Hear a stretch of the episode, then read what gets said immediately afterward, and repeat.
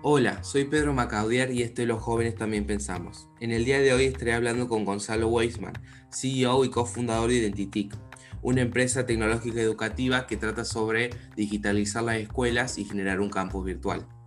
Estaremos hablando sobre innovar a corta edad y sobre de qué trata su empresa. Es algo muy lindo y espero que le guste.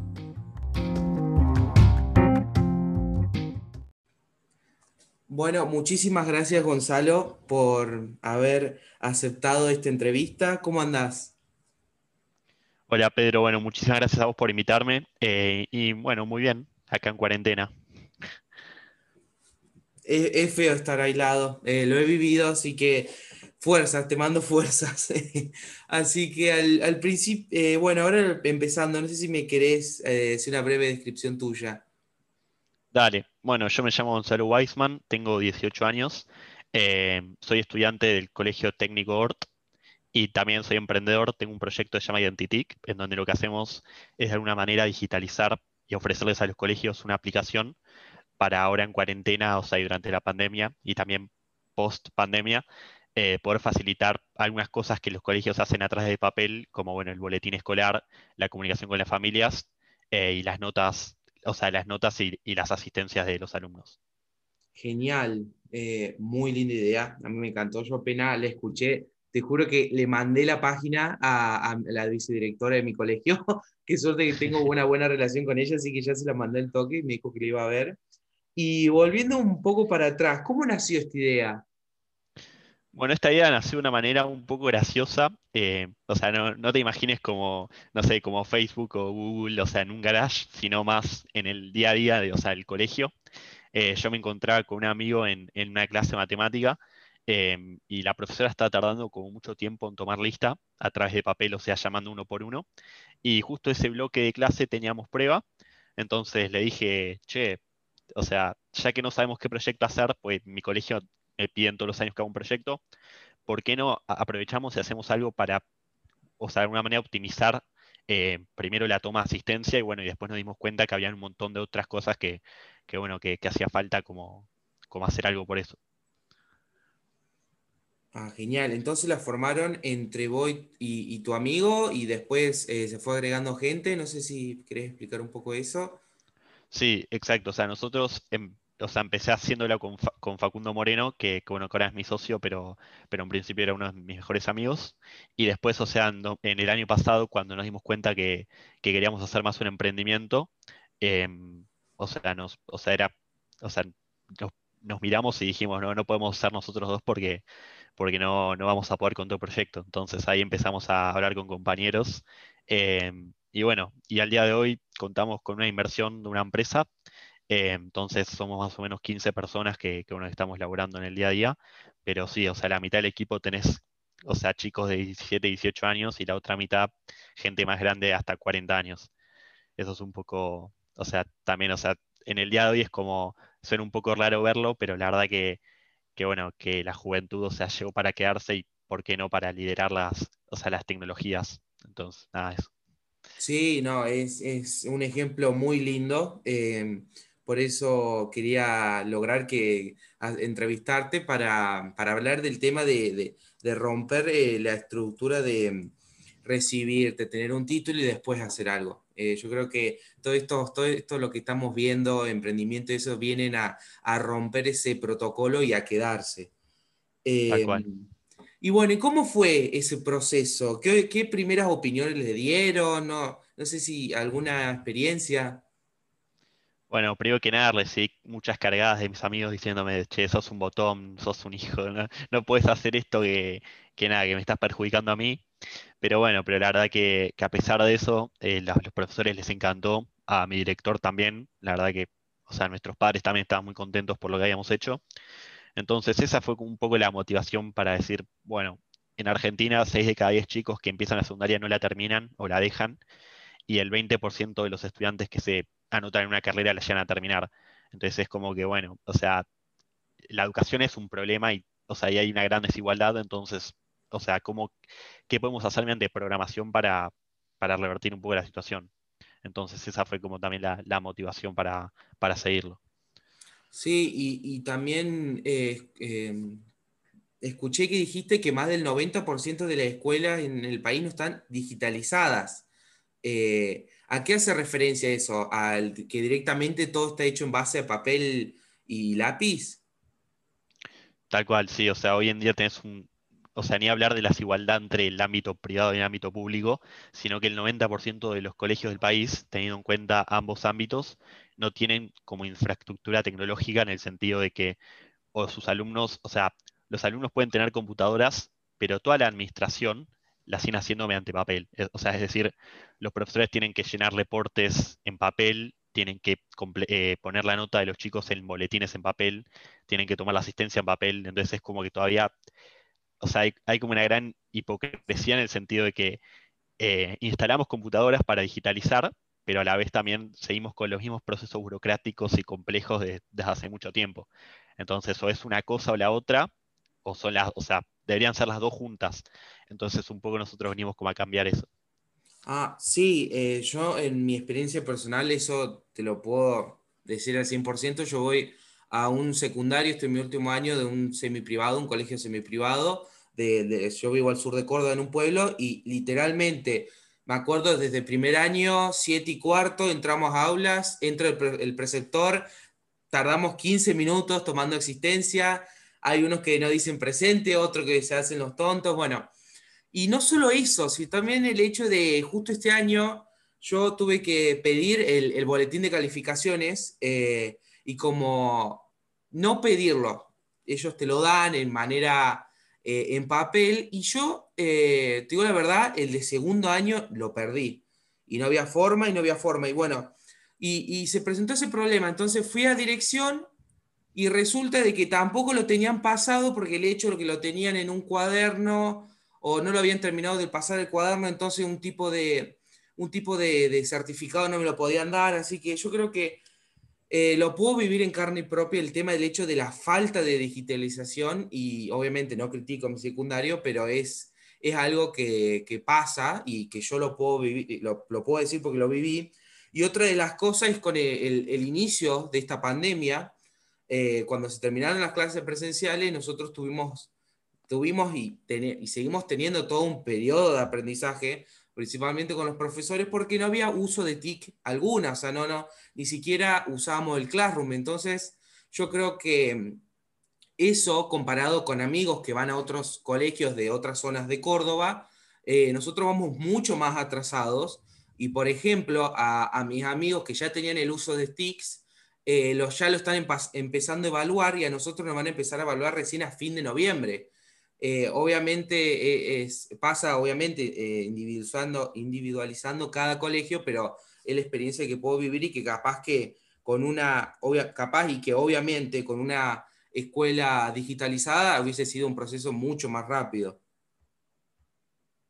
No, sí, la verdad que es una locura y, o sea, y así como te pasó a vos, la verdad que son incontables los casos de chicos que, bueno, que, o sea, que tan, o sea, les apasiona aprender, les apasiona la educación y bueno, y tienen la, o sea, la injusticia de no poder tener acceso a una educación moderna eh, que bueno, que les garantice como durante la pandemia poder seguir teniendo, recibiendo una buena educación.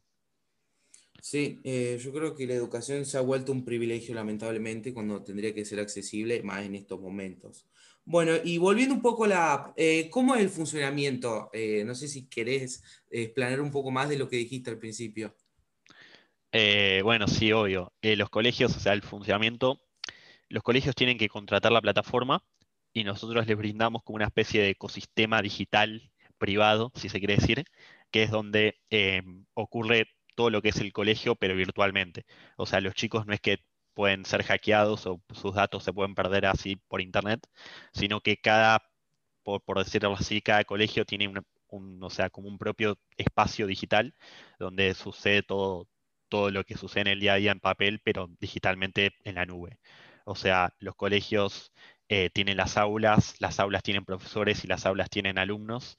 Em, y bueno, y, los profesores pueden subir los trabajos prácticos, tienen un calendario de pruebas, em, los preceptores tienen un calendario de, excursiones y bueno, ahora excursiones no, pero de noticias para los padres también.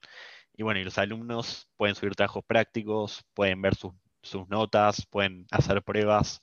Em, la verdad que eso es un poco el funcionamiento, o sea, vendría siendo lo que se llama como campus virtual. Em, y bueno, y para contratarlo, lo que tienen que hacer es ir a identitycap.com o contactarnos por contacto identitycap.com y bueno, y ahí nos, acercamos y, vemos, o sea, empezamos la implementación. Usualmente lo hacemos con capacitaciones, ya que todavía hay como una gran desigualdad y dos mundos paralelos entre lo digital y lo no digital. Entonces, por eso nos parece bueno lo de hacer capacitaciones para que todo lo que es la implementación sea amigable para todos. Realmente eh, muy linda idea y tan práctica. Y he leído eh, que, han, que ya se ha implementado en una escuela en el sur, puede ser, que han sufrido algún tipo de daño. No sé si querés explanar ese ejemplo.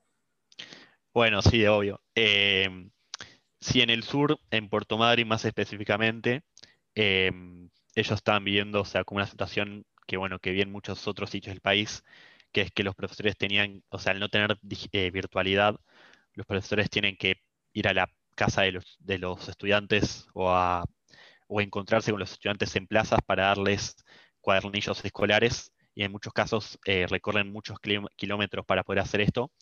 Entonces, la verdad que em, hace tres meses más o menos nos contactaron para implementar la aplicación y bueno, y ahora la aplicación está implementada en todos los colegios del municipio de Puerto Madryn allá en Chubut. Y bueno, y es un honor porque la verdad que es como que casi sin quererlo fue esto de que, aparte de ayudar a los alumnos, y a los profesores y a todos los agentes del sistema educativo, también estamos ayudando a que los profesores no tengan que hacer un esfuerzo enorme para, para poder eh, seguir brindando a los estudiantes clases. Entonces, la verdad que eso, nada, es como nos llena mucho y nos motiva a no quedarnos con un municipio con dos o con tres, sino que, ¿por qué no soñar con que toda la Argentina tenga acceso a, a una inclusión tecnológica en la educación? Sí, sí. Em, y también te quería preguntar algo sobre los premios que hayan ganado como emprendimiento o, cómo hacen para conseguir inversiones, cómo fue ese proceso. Bueno, nosotros, o sea, el año pasado no, teníamos mucha idea de emprendimientos, sino que éramos más como unos chicos que sabían programar. Eh, entonces, lo primero que hicimos, o sea, fue buscar iniciativas del gobierno, que, bueno, el gobierno, por suerte, o sea, aliento que el gobierno tenga iniciativas para emprendimientos, que bueno, que podrían ser muchos más, pero bueno, es un buen paso que, apoyen proyectos de chicos. Em, y así fue como nos anotamos en Innovar y en Potenciate, que son dos competencias del gobierno, en donde es como que te ayudan con, a sacar el proyecto al mercado.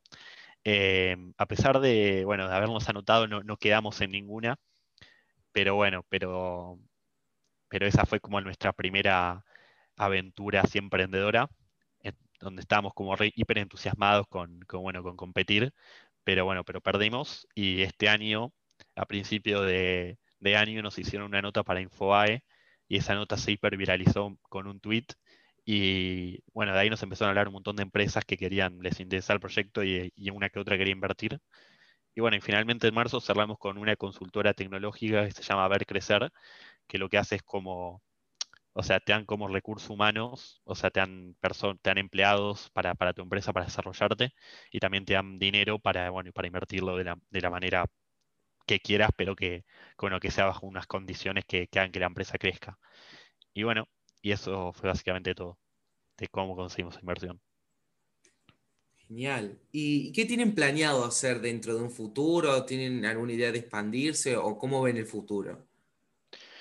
Bueno, en principio, o sea, el corto y mediano futuro lo vemos en Argentina, ya que hay, o sea, hay una brecha tremenda y mucho espacio por cubrir y mucho también espacio por crecer. O sea, la verdad que, nos gustaría, no sé, tener una sede identity en cada provincia, tampoco tanto, pero, o sea, es una, o sea, como llegar a ese nivel de que cada provincia hay colegios que tienen identity. Y bueno, y después de lograr eso, eh, estaría bueno, sí, o sea, mirar eh, hacia afuera, hacia Uruguay, Chile, Brasil, o sea, la verdad que, todo lo que es Latinoamérica le falta también eh, tecnología educativa si, tenemos en cuenta Estados Unidos o, Europa.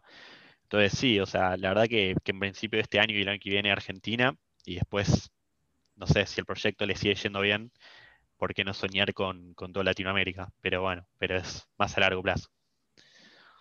Sí, sí, genial, es algo muy necesario.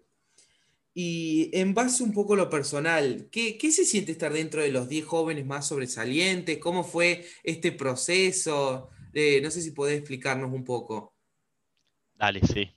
Eh, bueno, la verdad que primero que nada fue una gran sorpresa porque, bueno, pues no sé, yo acabo de cumplir 18 y, y los 10 jóvenes sobresalientes son entre 18 y 40 años, entonces nada, consideraba que, que no iba a ganar, pero ni a palos, porque no sé, pues no, no sé, pensaba que no, que no lo merecía o que lo merecía, pero que no había hecho tanto como otros, como otros grosos que tenemos acá en el país. Entonces, nada, me postuló Mateo Salvato, que bueno, que es un emprendedor muy amigo mío, y, y o sea, en, la, en una aplicación, un formulario en donde te pedían como, te preguntan qué, qué logro tuviste, qué hiciste, dónde está implementado, qué bueno, cosas así, o qué, de, qué cambio así tratas de solucionar. Y, bueno, y a los 15 días me dijeron que, había ganado, no lo podía creer. En realidad, primero gané el de Buenos Aires, que es como el de, mi provincia, y después el nacional. Y bueno, no, el nacional fue, fue una locura porque no, no, me lo esperaba para nada. Genial. Eh, qué dúo. Eh, vos, Gonzalo, y, Mateo vienen a innovar toda la, Argentina. Eh, yo a, Mateo lo conozco también, entonces es impresionante todo, todo lo que están haciendo. Gracias. Y otra, otra, pues bueno, llegamos a la última parte y lo que te quería preguntar es sobre consejos a, a personas, a jóvenes que quieren innovar esta corta edad. Bueno, primero que nada, que se encuentran en el mejor periodo de, posiblemente de sus vidas para, para emprender. no, o sea, es, una, es una broma, pero, pero yo siempre, o sea, soy, siempre pienso que la secundaria o la universidad es como el mejor espacio para emprender porque, porque uno no tiene como muchas cosas que perder, o sea, es como lo que perdés es tiempo, pero que ese tiempo se ve consumido por un montón de aprendizajes que, que, que totalmente valen la pena. Em, y después, bueno, que nunca se rindan ante un no pero nunca. Si ustedes confían en su proyecto eh, y saben que hay alguien que puede pagar por eso, no se rindan por más de que les venga Bill Gates y les diga que, ya existe o que, que, no es innovador. Porque, o sea, cuando empezamos con Identitic, como decía antes, o sea, nos anotamos en miles de competencias, tuvimos miles de charlas con emprendedores y, siempre recibís miles de no, miles de personas que, les dicen, que te dicen, intenta otra cosa porque esto ya existe y ya hay un competidor que es Amazon que, ya tiene todo el mercado. Entonces, nada, o sea, siempre busquen como, como ese pequeño diferencial que, haga que, alguien pague por vos, ya sea un poco más barato, ya sea que tiene una funcionalidad nueva que no tiene, no sé, lo que sea, pero no, no se rindan, siempre sigan intentando. Que de eso se trata es prueba y error constante emprender. Genial, muchísimas gracias Gonzalo por haber participado. Un honor esta entrevista. Muchas gracias a vos, Pedro. La verdad que la pasé muy bien y, y bueno, muy buenas las preguntas.